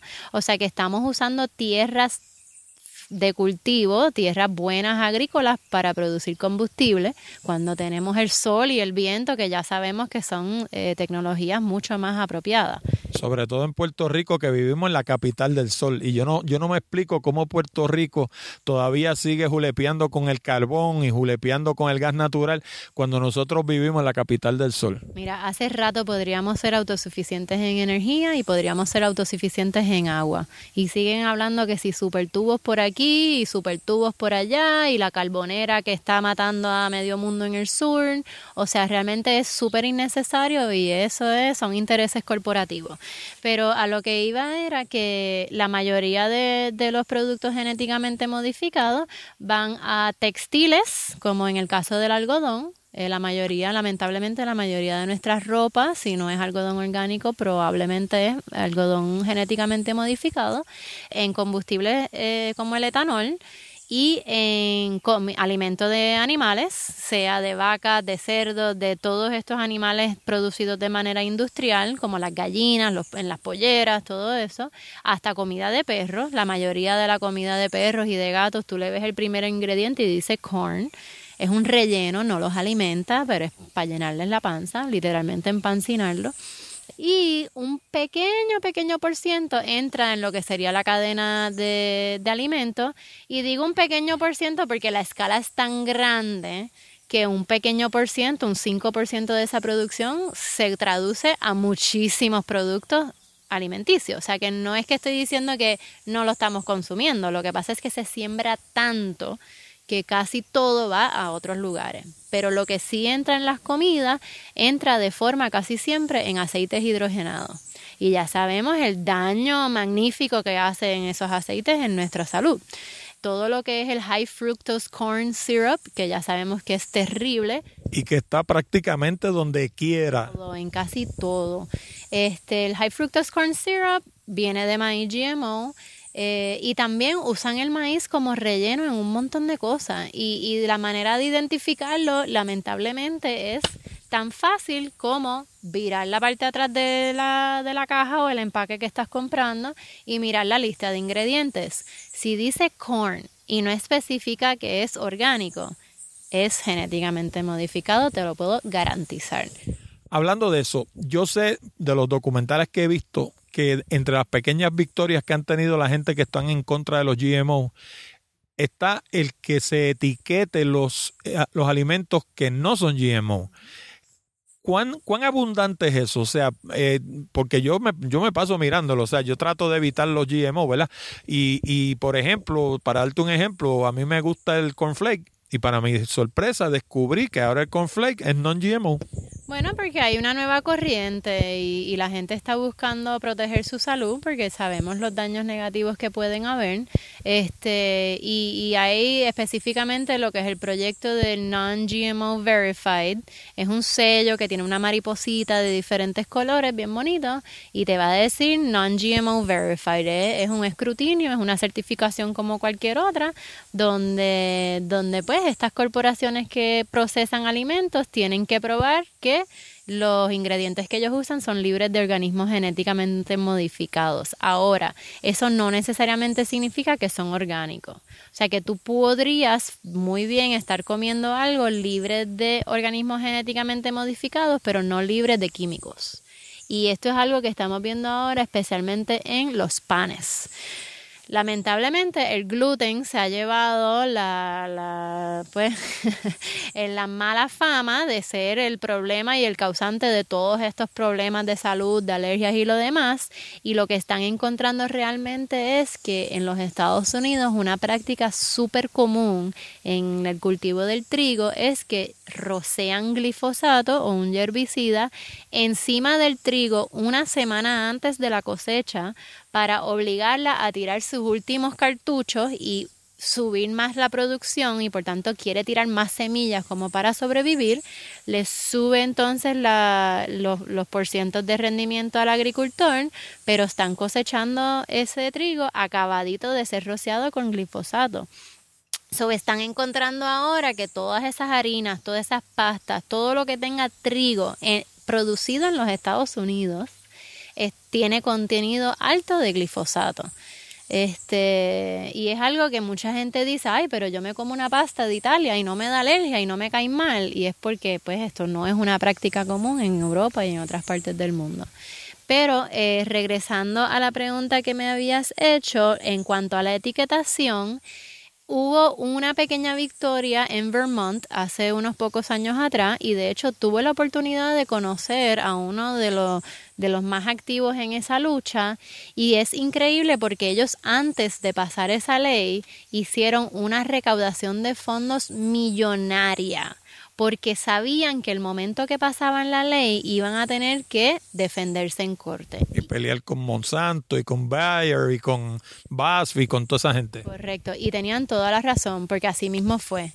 Ellos hicieron toda esta recaudación de fondos sabiendo lo que venía, pasan la ley y por ahí vino la demanda y ellos obviamente tienen que pagar y sufragar esos gastos de la demanda y para eso fue la recaudación de fondos. Ellos no recaudaron fondos para eh, educación, para más nada, fue para defenderse de estas grandes corporaciones que son riquísimas, son multibillonarias, multitrillonarias, o sea, los chavos les sobran para llevar a cabo una, un, un class action suit. Este, o sea que ahora mismo ni siquiera en Vermont han podido pasar la ley de etiquetación. En Puerto Rico hemos tratado, lamentablemente se engavetó, fue un proyecto de ley de la senadora, en aquel momento senadora María de Lourdes Santiago, firmada también por Larry Selheimer del Partido Nuevo Progresista y por... Eh, yo no soy muy de política, perdóname. Eh, un, legislador eh, de los populares también, que ahora mismo perdón, se me, se me va el nombre. No te apures, nosotros aquí de hecho la política y la religión las tocamos bien de lejos. Sí, sí, pero lo importante es que como grupo que trabajamos esta ley, eh, este proyecto de ley, fue bien importante que no fuera una cuestión partidista, o sea que buscamos apoyo de los tres partidos que estaban en ese momento y aún así la, la engavetaron, no, no salió nada, lamentablemente. Y ahí está, engavetada, por más que llamamos y esto y lo otro. Y de hecho, lo interesante es que no entró por la Comisión de Agricultura, entró por la Comisión de Salud, porque se sabe que es un tema de salud. aquí hay una cuestión de salud pública y no se está atendiendo, porque pues obviamente hay otros intereses. Oye, aquellos agricultores que prefieren, como tú, dedicarse a sembrar orgánico o, quizás no orgánico, pero por lo menos no GMO, porque hay un, qué sé yo, hay un punto intermedio. Eh, de alguna manera se ven presionados a moverse al mundo de los GMO? Pues, pues, yo no me siento presionada, aunque sé que existe presión en términos de los incentivos. O sea, cuando hay unos intereses corporativos tan grandes y tan fuertes como los que estamos viendo, el gobierno tiene la ley de biotecnología, el fast tracking de permisos, o sea, todo es facilitados para ese tipo de producción. O sea que un agricultor que quiere entrar en esa, en esa vía, la verdad es que se le hace más fácil porque todo el sistema está diseñado para apoyar ese tipo de producción. Eh, de hecho, son producciones altamente subsidiadas. En los Estados Unidos nada más, entre el 1994 y el 2000, entre el 95 y el 2005, los Estados Unidos, el gobierno de los Estados Unidos, le pagó 51 billones de dólares, no mil millones, billones. O sea que esto es... de los de B, de los de B. 51 trillion dollars. Ah, de los de T, ok, de T de trueno. Trillones. Trillón. Es que eh, la traducción es mala porque realmente billions es mil millones y trillions es billones. Es, es fatal, pero así es la traducción. 51 trillones de dólares pagó el gobierno de los Estados Unidos en subsidios para la siembra de maíz solamente. Ok, so mucha gente dice, ah, no, pero la agricultura es más rentable a esa escala. No es rentable nada. Lo estamos pagando nosotros al momento de pagar nuestros impuestos. Lo que pasa es que uno no lo ve al momento de hacer sus compras. Sea que estas, estas siembras, estas agriculturas, incluyendo aquí en Puerto Rico, donde tenemos a Monsanto, tenemos a Dow, tenemos a Bayer, tenemos a Pioneer, todo es altamente subsidiado. Corporaciones que como Monsanto tienen más chavos que Bélgica, y obviamente más chavos que Puerto Rico, nosotros seguimos subsidiando sus producciones. Le estamos dando millones de dólares al año por ello llevar a cabo unas siembras que son dañinas para el medio ambiente, dañinas para la salud de sus empleados, ni siquiera dan empleos justos porque son contratos de tres meses que no tienen que dar beneficios ni nada por el estilo. Este, ¿y para qué? Porque no producen ni una onza de, de, de comida todo es experimentación al aire libre. Y nosotros estamos subsidiando estas producciones para que ellos puedan decir que generan empleo. Yo no me explico. Yo pienso, de hecho, esta pregunta que te, que, que te voy a hacer ahora, pues obviamente yo la había escrito de otra manera, o sea, eh, pero se me ocurre que no solamente el consumidor puede resultar ignorante de estos temas, sino que muchos eh, agricultores también, porque todos los agricultores no son agrónomos ni tampoco tienen un bachillerato o una maestría en biología como puedas tener tú. O sea, muchos son jibaritos que lo que han hecho es sembrar toda la vida. Y entonces me pregunto yo, ¿cuánta educación hay sobre este tema tanto para el consumidor, que es el que en última instancia se come los GMO, como para el agricultor, que es el que lo siembra y que a lo mejor básicamente lo embaucan, tú sabes, porque, porque es un, como te digo, un jibarito que toda la vida lo que ha hecho es vivir en unos pantalones enfangados y nunca ha ido a una universidad. Sí, no, no queriendo denigrar el rol del agricultor ni. No, y yo tampoco lo quiero hacer de esa forma, pero, pero o sea, lo que estoy tratando de pintar una imagen de un individuo que toda la vida lo que ha hecho es trabajar la tierra, nunca se ha sentado en un aula universitaria y cuando tú le hablas de estas cosas, pues no tiene el entendimiento que quizás tenemos tú y yo. Sí, aunque el, agricultor y el jíbaro campesino, la verdad es que trae un sinnúmero de conocimientos ancestrales que solo seríamos eh, eh, eh, beneficiados nosotros si le haríamos un poco de caso y trataríamos de recopilar todos esos conocimientos, pero tienes toda la razón, eh, los embabucan, les venden este sueño y es el mismo sueño que le vendieron a los agricultores de la India y vimos como 200.000 agricultores terminaron suicidándose porque no podían pagar sus deudas gracias al sembrar GMO. Y te explico les embabucan con, con, el cuentito, ay, mayores rendimientos, ay, este, eh, libertad económica, vas a salir súper ganando y entonces todos estos agricultores empiezan a sembrar. Y pues los rendimientos fueron buenos, el primer año es bastante bueno, pero cada año es menor el rendimiento. Y mayor los gastos porque no pueden guardar sus semillas. Están obligados por contrato a todos los años comprarle la semilla nuevamente a la corporación y tienen que firmar un contrato que dice que no van a guardar ni una semilla y el que lo haga se chavó. Todos los años tienen que pagar esta semilla al costo que sea y no es barato y todos los años tienen que comprar también los químicos, porque de nada te sirve tener la semilla si no usas el químico que va ligado a ella. O sea que el monopolio de la corporación es tal que el agricultor está sujeto a comprarle año tras año todo esto directamente a la misma corporación. Los rendimientos siguen bajando, la compra sigue subiendo, se endeudan. En India específicamente, por la ley que, existe en India, la deuda muere con uno. Y muchos de estos agricultores lo único que tienen es su pedazo de tierra y su finquita.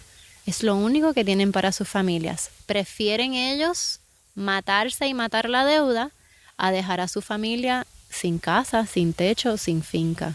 200.000 agricultores en la India se han suicidado y muchos de ellos, ¿cómo se suicidan? Saliendo al campo y tomándose un vaso de Roundup.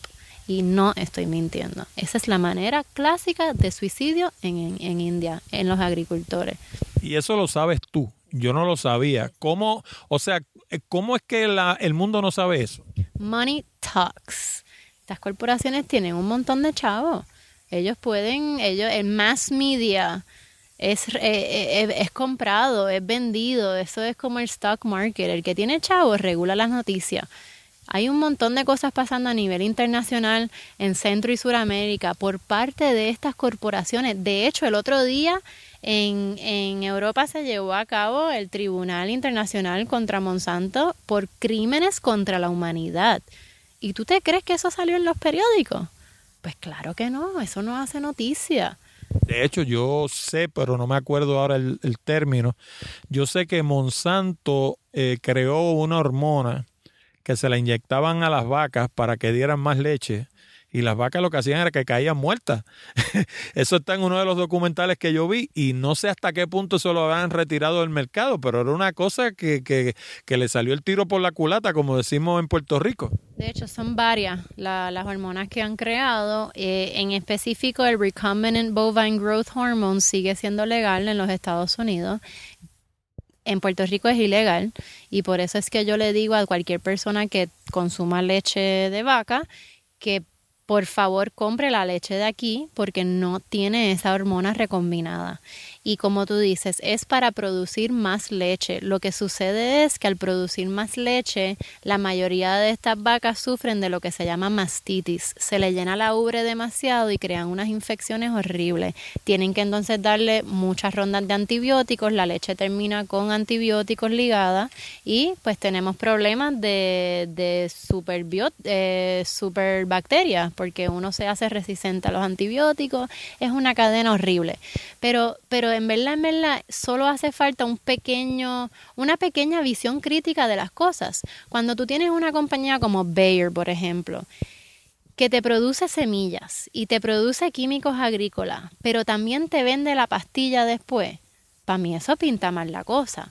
O sea, si tú estás haciendo alimentos que se sabe que envenenan y que enferman, pero entonces por el otro lado eres una corporación farmacéutica que te lucras de que la gente esté enferma, ¿cómo es posible?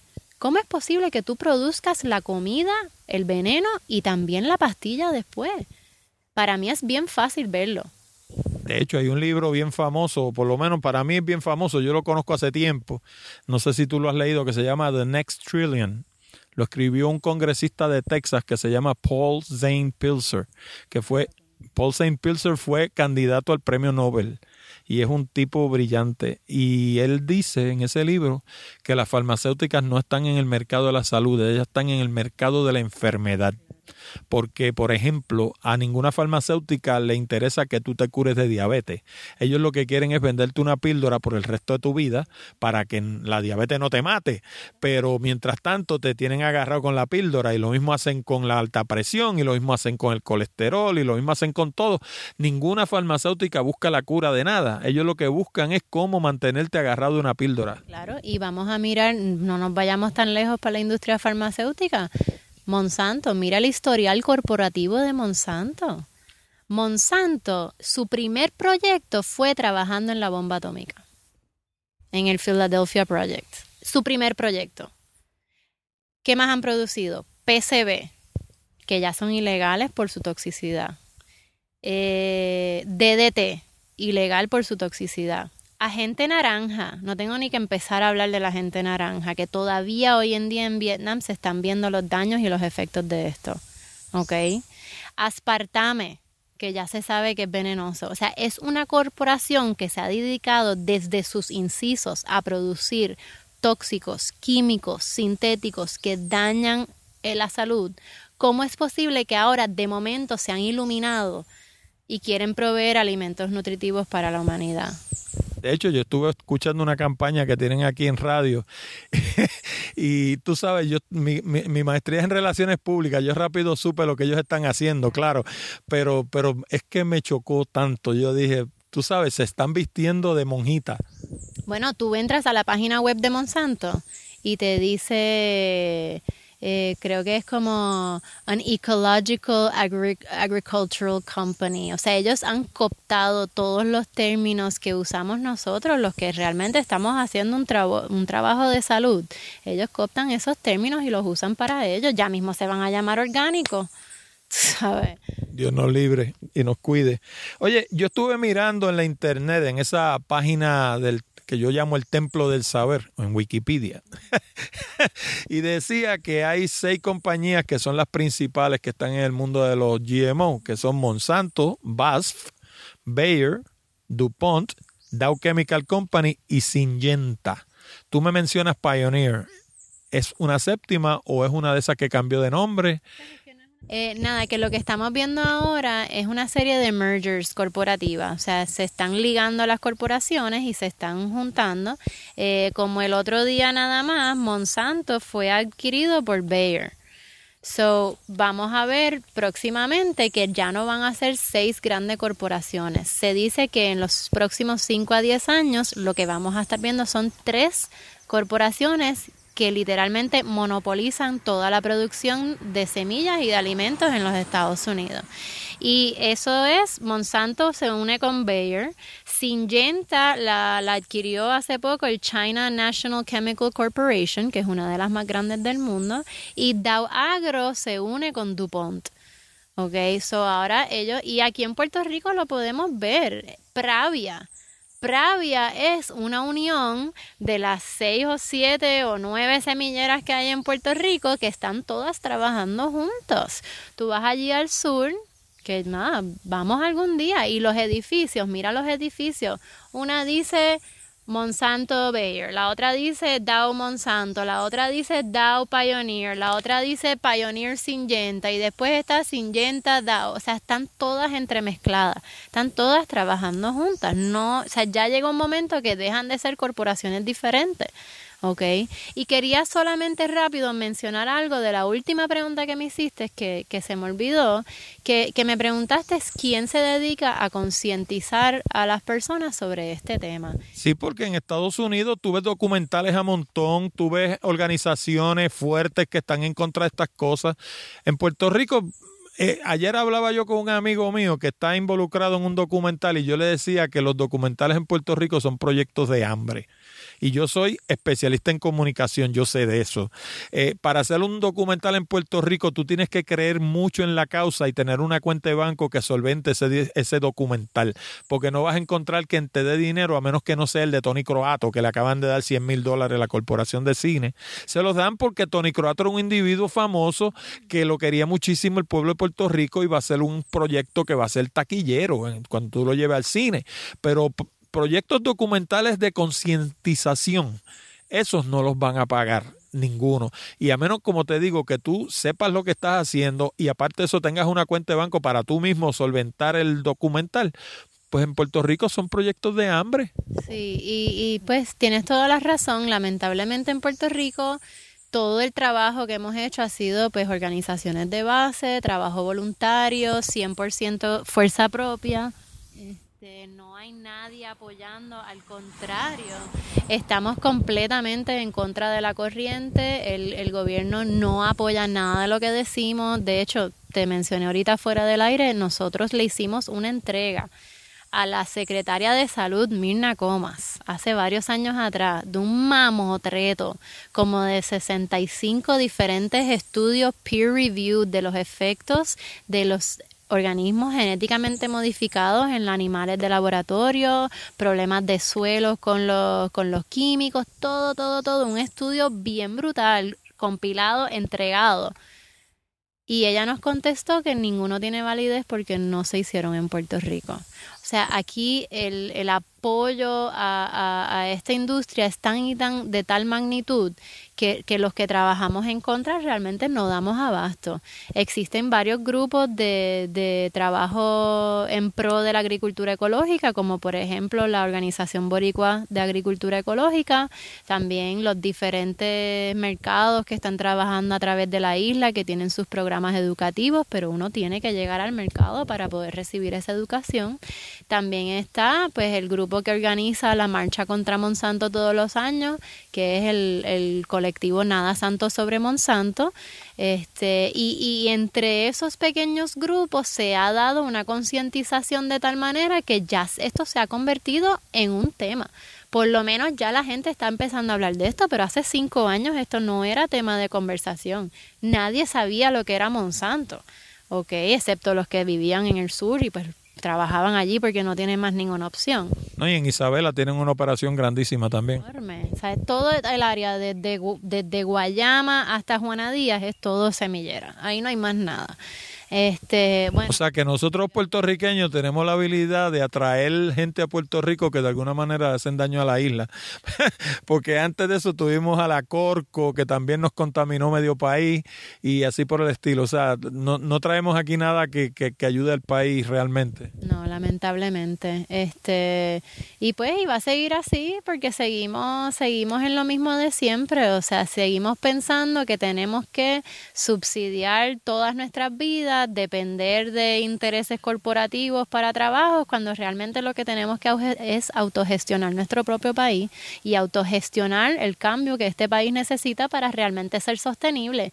Una isla tan pequeña como esta, que como tú dices, la capital del sol, que podríamos ser autosuficientes en nuestra luz eléctrica, podríamos ser autosuficientes en nuestros abastos de agua y aún así en la sequía del año pasado, aparentemente nadie aprende porque ahora está lloviendo y se resolvió el problema, tú sabes, pero re realmente no existe una visión a largo plazo, no existe una visión de sustentabilidad y le estamos abriendo las puertas y vendiendo el país a los que puedan pagar una miseria realmente, porque lo que pagan es una miseria, porque esto es un tax haven para todas estas corporaciones y todos estos millonarios que vienen a montar negocios aquí, cuando realmente lo que están haciendo es desangrándonos, porque aquí no se queda ni un chavo de esa producción, al revés, le damos millones en incentivos y eso todo se va. Es un desangrado increíble. O sea, yo todavía hasta el día de hoy no me explico cómo es que esto es, es bueno para el país. Oye, a mí a veces me critican la gente que me escuchan porque dicen que yo hablo mucho de Puerto Rico y curiosamente eh, este, este programa hablando de tecnología es la mejor muestra de aquello de que nadie es profeta en su tierra. A mí me escucha mucho la gente de América Latina. Me escuchan mucho en Colombia, me escuchan mucho en México, en Argentina, en España, en Santo Domingo. Y Puerto Rico es el sexto lugar en términos de audiencia para este programa. El, hasta el otro día eh, Colombia era el número uno, ahora es Estados Unidos, porque mucha gente no lo sabe, pero eh, Estados Unidos tiene más hispanoparlantes que España. O sea, Estados Unidos hay mucha gente que habla español y esas gente son las que me están escuchando. Este, pienso yo, yo sé que en Europa, por ejemplo, eh, ha habido una reticencia a utilizar los GMO. Eh, no sé cómo será en otros sitios, en Asia, por ejemplo, en África, en América Latina. ¿Qué tú sabes de eso? Pues sí, han habido, han habido baneos, o sea, eh, they banned, no sé cómo se dice, eh, que, que no permiten la entrada de GMOs y no permiten la siembra en algunos países de, de Europa. Pero y de hecho en México hace poco tuvo una gran victoria en esto, pero la verdad es que los intereses corporativos van por encima de todo. Y llega un momento son más los países que lo apoyan o que todavía están quiero usar una palabra bien fuerte que no voy a usar, vendiéndose eh, a estas corporaciones y sus intereses que los que no. Pero sí, o sea, tú ves países como Bélgica, eh, como, como creo que Alemania, hay muchos países, si no me equivoco, son 35 en total que no permiten de alguna manera u otra ni la siembra ni la entrada de esos productos. O sea que si nosotros estuviéramos de hecho concentrando nuestros esfuerzos en una producción no solo sostenible, pero libre de químicos, podríamos entrar en mayores mercados y mercados más lucrosos a nivel internacional. Pero esas son cosas que nadie ve. Y ya que mencionaste Argentina, quiero regresar a otro tema que me preguntaste ahorita de los efectos que pueden tener. Mira, las vivencias de Argentina en cuanto a este tema son horripilantes. O sea, se te paran los pelos de todos estos casos de niños naciendo con deformidades, con tumores, con una, con, con, horrible. Y nadie está hablando de eso. Argentina está solo en esta lucha. ¿ok? Y es por lo mismo, por los medios masificados que ya están comprados por estas corporaciones. Pero ¿qué ha hecho Argentina? O sea, ¿se han ha habido un backlash de la gente contra los GMO o sencillamente está sucediendo lo que tú cuentas y pues nadie está haciendo nada? Pues honestamente no te sé decir, es bien posible que haya habido un backlash, pero aquí no nos vamos a enterar. Y eso que en Puerto Rico vivimos en un lugar donde el Internet no tiene censura. Sí, pero tú te sorprenderías del, del, aislamiento intelectual que tiene este país. Porque, por ejemplo, yo estuve, ahora que se murió Fidel Castro, yo estuve mirando a través de la internet todo el proceso, todo, no, todo el proceso del funeral de Fidel Castro. Y era una cosa, o sea, yo creía que cuando se murió Muñoz, por ejemplo, había ido mucha gente. O sea, el funeral de Muñoz fueron cuatro gatos. Ah, que me perdonen los populares, que me perdonen los familiares de Muñoz, pero fueron cuatro gatos comparado con el funeral de Fidel Castro. O sea, eso fue una cosa que salían las multitudes. Y eso tú no lo puedes comprar. O sea, si el pueblo cubano hubiera odiado a Fidel Castro, lo hubieran enterrado sus familiares y tres, y tres, y tres más que fueran con ellos. O sea, esa, esa expresión de que todo el mundo salió a darle un último adiós a Fidel Castro, te dice algo del sentimiento del pueblo cubano hacia Fidel Castro. Claro. Pero son cosas que nunca vamos a ver, nunca vamos a entender, porque los medios dicen lo que les dictan, lamentablemente. No, y el grueso de la gente eso es lo que escucha y lo que ven, porque la mayoría de la gente en Puerto Rico, por, sobre todo, derivan sus noticias de Guapa TV, del Canal 2 y quizá de WKQ y de Radio Isla. O sea, pero no lo saques de eso, no, lo, no le digas que escuchen un radio onda corta, no le vayas a decir que se metan a la internet a buscar otras fuentes de noticias porque no lo hacen. En la internet van a Facebook y esa es la internet para el puertorriqueño. Yo lo critico todos los días, pero nadie me hace caso. O sea, tú le dices al, tú paras a cualquiera en la calle y le dices, oye, tú estás en la internet y te dice, seguro, yo me meto todos los días en Facebook. Y Facebook no es la internet, Facebook es una página de internet más, la internet es una cosa grandísima. También ni siquiera, o sea, la internet es una herramienta enorme que tenemos a nuestra disposición para buscar información, pero también existen una cantidad increíble de páginas de noticias fraudulentas. O sea, que están publicando porque tú puedes publicar lo que te dé la gana y no es verdad. O sea, que hay un montón de medios, entre comillas, noticiosos que lo que están son noticias falsas. Sí, lo que hacen es desinformar en lugar de informar. me quedan dos preguntas más para terminar con la entrevista. Una de ellas te dije que no íbamos a hablar de política, pero se me ocurre, porque es que no puedo, ahora digo yo como Inesquile la de, la de Radio Isla, si no lo digo reviento. Ante la llegada de Donald Trump y el Partido Republicano, todo este asunto de los GMO, ¿qué tú crees que va a pasar?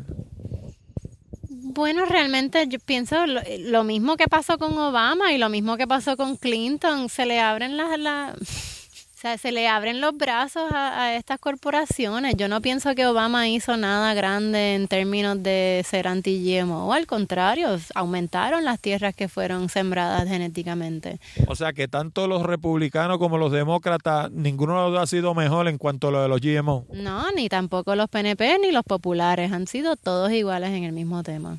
Mi última pregunta, con esta termino siempre. ¿Hubo algo de lo que te hubiera gustado hablar y que yo no te pregunté?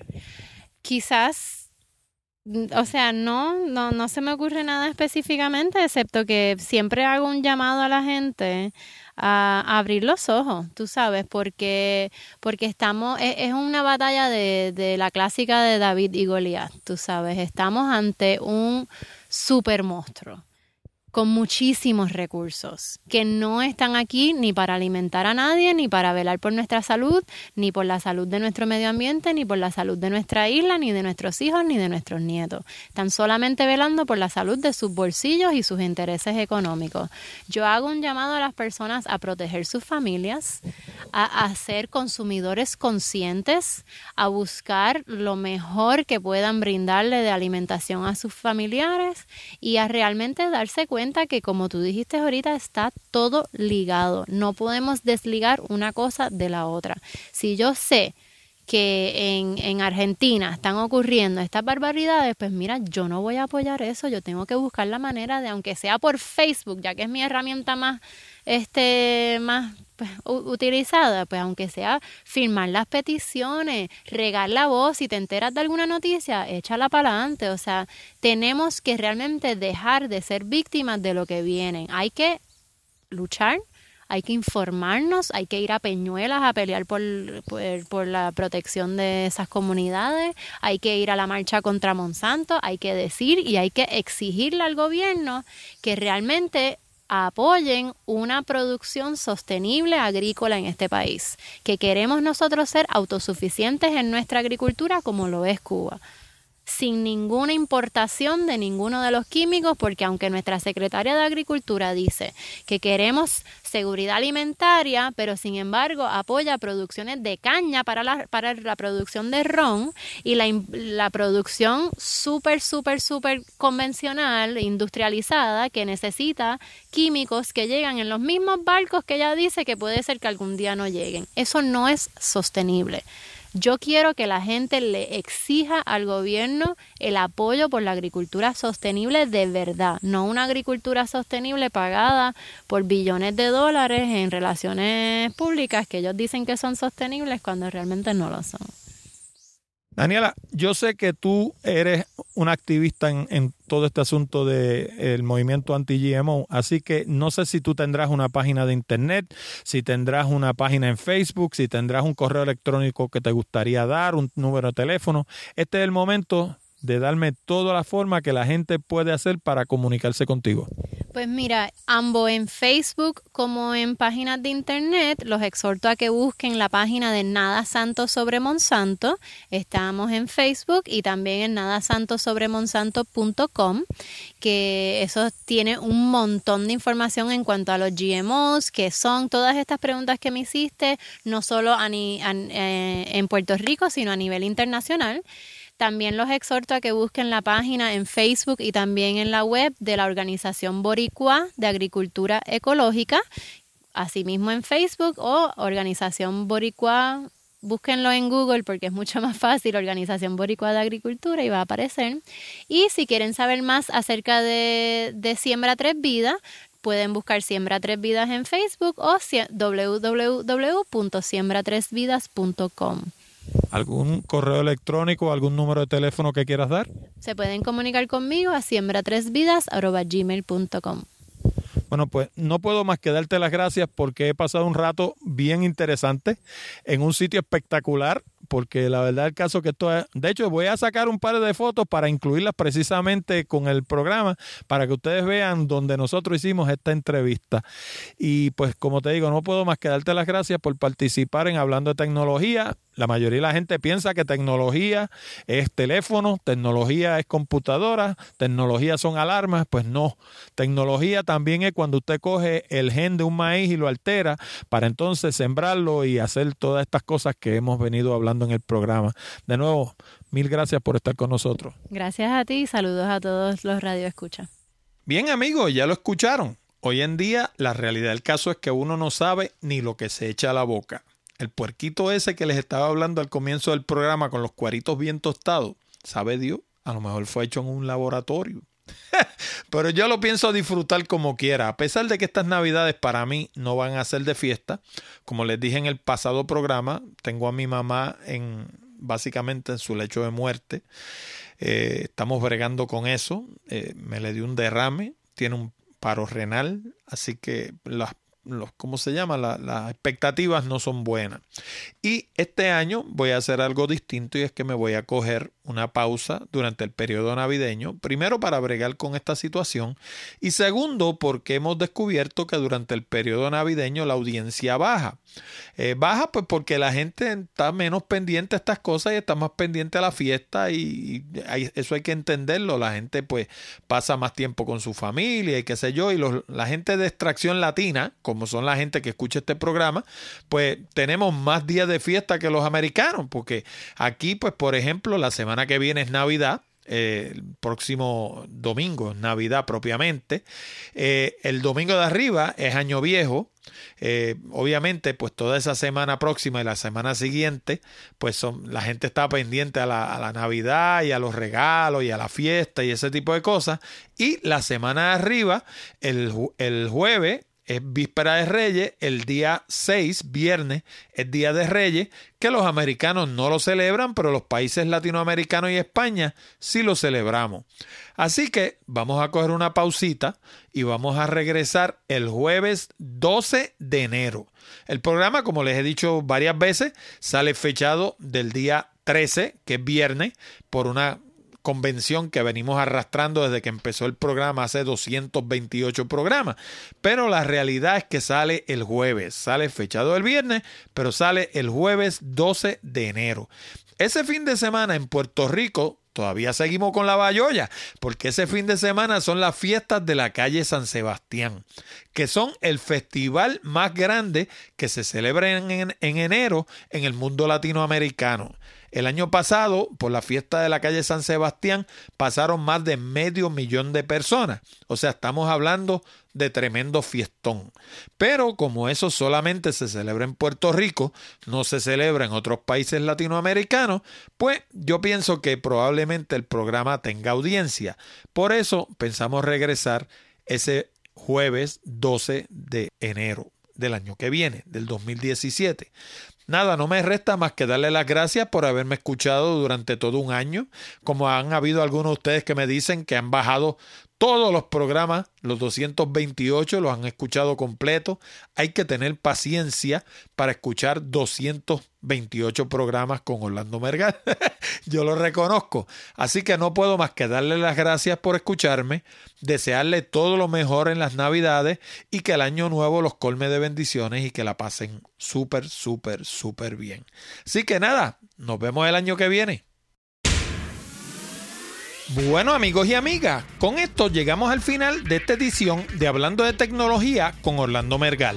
Recuerda que puedes enviar tus preguntas, comentarios y sugerencias a la dirección de correo electrónico contacto arroba hablando de tecnología.com o dejarnos un mensaje hablado a través de la pestaña verde de SpeakPipe que está en la orilla derecha de nuestra página de internet. También te recuerdo que este programa llega a ti como una cortesía de Accurate Communications. Si necesitas servicios de comunicación de excelencia para tu empresa, como redacción en inglés o en español, traducción, producción de video digital, colocación de subtítulos para video, fotografía digital, servicios de audio, páginas de internet, blogs, diseño de libros electrónicos o inclusive producir un programa como este. Llámanos al 787-750-0000 para una consulta o visítanos en la internet en www.accuratecommunications.com. Además, te exhorto a visitar nuestras otras propiedades en la internet, como nuestro blog Picadillo, donde encuentras casi 300 entradas sobre negocios, comunicación, tecnología y otros temas de interés. Encuéntralo en www.picadilloblog.com. También te invito a visitar Puerto Rico Photography, donde encuentras cientos de imágenes hermosas de la Isla del Encanto para adornar tu hogar u oficina. Encuéntralo en www.puertoricophotography.com. Y hablando de la Isla del Encanto, si te gusta viajar, no te pierdas Puerto Rico by GPS, donde encuentras fotos, información, audio, video y mapas con coordenadas GPS para llegar a cientos de lugares hermosos en todo Puerto Rico. Encuéntralo en www.puertoricobygps.com. Te habló Orlando Mergal. Con esto me despido hasta el jueves 12 de enero del año que viene, cuando discutiremos más temas interesantes del mundo de la tecnología. Hasta la próxima, amigos.